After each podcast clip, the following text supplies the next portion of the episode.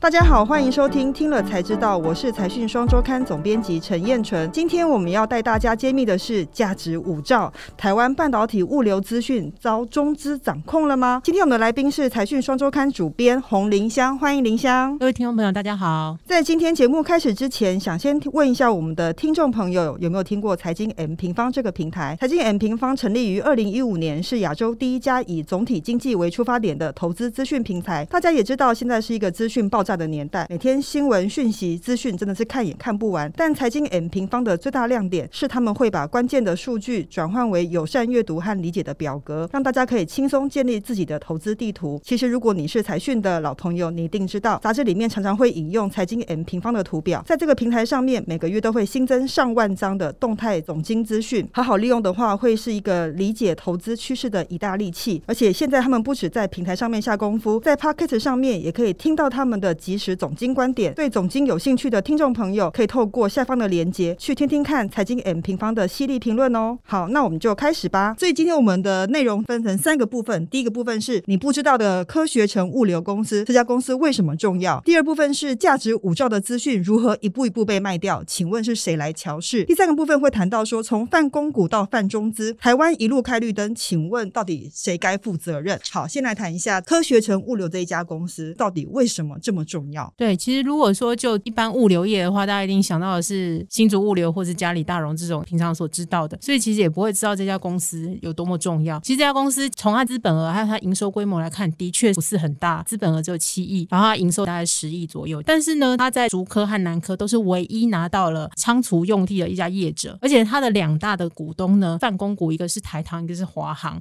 这家公司他们就因为背负了政策使命，所以他就必须也不能赚太多钱，必须要维持就是整个园区整个营运各种专业物流的一个运送和仓储。那所以呢，像我们科学园区里面最重要的几个大产业，像半导体产业，然后还有就是我们的光电产业，都是由这家公司来负责。最重要的就是仓储啊、物流。那尤其像最近半导体缺货很严重嘛，台积电它都会要求它的供应厂商把设备零组件啊、备品备料啊、化学品啊，然后各种的设备器材都要储放在离他们厂房最近的那个保税仓储里面。科学城物流，因为它就在园区里面，所以它就变成最大的一个可以掌握所有整个半导体供应链或是光电产业供应链上面所有的物流仓储的数据和资讯，所以我们才会觉得说这家公司非常的重要。然而呢，在经过抽丝剥茧之后，才发现这家公司竟然在短短的四年之内，从一家泛公股事业变成了泛中资事业。觉得说这件事情一定要让大家知道。对，因为其实竹科跟南科基本上掌握台湾高科技的命脉，更不用讲说刚刚林香讲到了台积电的所有供应链的厂商都把备品放在仓储的空间里面，代表说他其实这个进出的资讯、需求的状况，他都是掌握的一清二楚。那其实有时候并不是从资本额来看这家公司的影响力，而是看它的数据。现在都是数据为王嘛，这家公司等于掌握了台湾半导体跟光电，甚至整个科技产业的重要的讯息，就是为什么这家公司这么重要的原因。进入第二个部分，就是谈到说这家公司既然这么重要，那它的身份竟然从二零一七年开始几经流变之后，从一个泛公股变成泛中资的疑虑，这个故事要请林香来分享一下。一般来说，我们我们知道，就算是一个侨外投资，他要来取得一家公司，他也不是这么容易就可以轻取的，就这样拿下来，他一定要递过投审会。然后，如果这家公司还是上市的公司呢，还要先公告。然后中间的，如果他要取得过半的股权的话呢，还要透过公开收购这些各种程序这样子。然而，科学城物流其实是一家公开发行公司，它的母公司嘉里大荣也是一个上市公司。从二零一七年开始，华航先要卖股，把它的二十六趴的股权卖给了新竹物流。那新竹物流其实本来也是科学城当时的创始股东之一，他买到也没有问题。但是问题是，另外一个大股东台糖竟然没有在这个时候行使他应该要有尽的义务，优先承购权。逻辑上应该是这样讲，就是说，因为原本科学城物流是一家泛公股的公司嘛，所以如果华航这个大股东卖掉的话，他应该优先问台糖说：“哎，你要不要买？”因为这家公司原本是用泛公股的形式持股过半的形式成立，代表说其实政府是希望能够持有这家公司的过半股权，因为毕竟像刚刚您讲的，就是他掌握了重要的科技资讯、机敏资讯。对，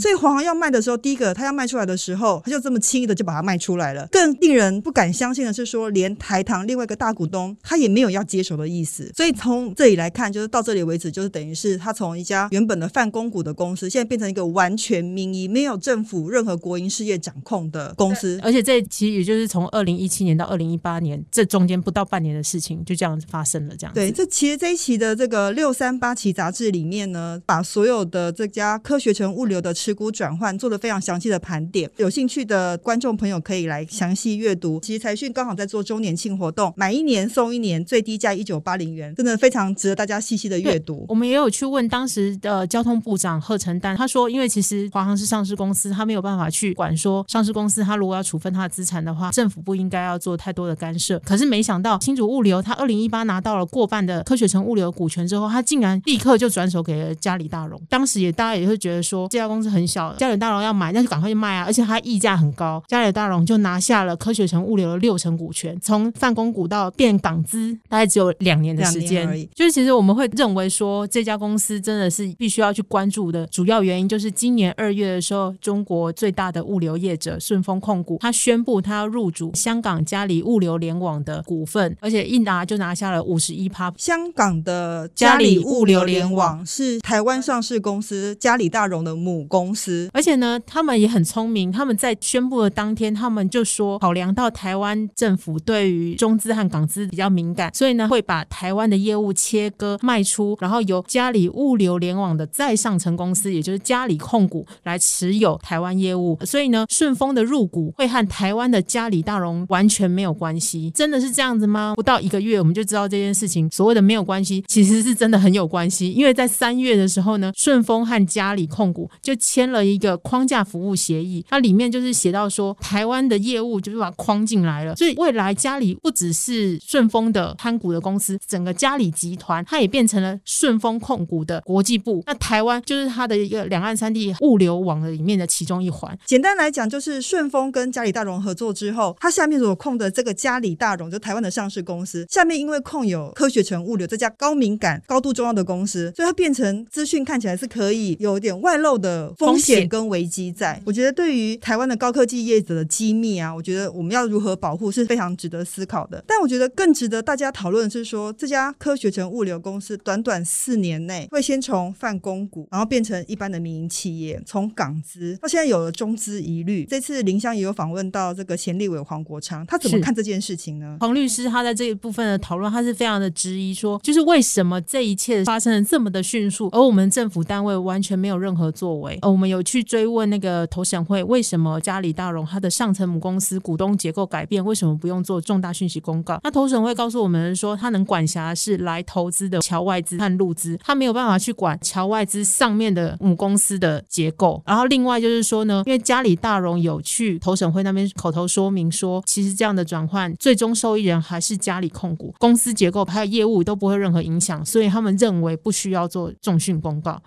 对，那这就是非常的奇怪，就是因为其实嘉里控股它是成立一家新的公司叫 Treasure Seeker 的纸上公司来控台湾业务。台湾投审会就觉得说啊，反正最终受益人都是嘉里，那就不用再改变。但是呢，他们没有去问说 Treasure Seeker 这个新的纸上公司它的资金来源是谁，它的股东身份是谁？既然是一家新的公司，为什么不用重新审查？必须要去质疑的一个点。对，其实林香就已经带我们进入第三个部分，就是说这家公司从泛公股到泛中资，其实台湾政府可能是一路开了绿灯，跟漠视或者是忽视这家公司的存在。所以到底哪边的螺丝松了？刚刚其实林襄有提到投审会当然第一关嘛，哈。那如果股权架构上没有问题的话，就代表不用审了吗？其实我觉得这是台湾跨部门的在协调的时候就会有这种，这是你的业务，不是我的核心业务；那是你的业务，不是我的核心业务，所以大家都一起放手。如果说有心人士，他就可以利用这样的一个空隙，找出一条灰色地带，然后就可以长驱直入，拿下科学城物流这样子。其实我们回回去再看中国顺丰王位卫，他在二月的顺丰并家里的这个记者会上面，他有特别提到说，顺丰和家里讨论入股案已经讨论了三到四年。这个时间点，如果对照一下科学城物流的这个身世奇幻变化。也就是三到四年之间的事情，请问有特殊的巧合吗？可以去好好的思考一下。当顺丰在并家里的时候，难道不会考虑到台湾吗？完全就可以切割到台湾吗？如果他完全切割到台湾，他怎么会在记者会的当天他就宣布说要把台湾业务卖掉？那我觉得说大家都太轻忽这件事情了，这样子。所以我们做这次的专题也是希望说，也许现在还没有立即的危险，但是呢，长久以来，希望就是政府的螺丝不要再松了，这样子应该要好好的注意。当中国他自己都很重视他自己的数据在。是不是被外流的时候呢？台湾难道就不应该要注意吗？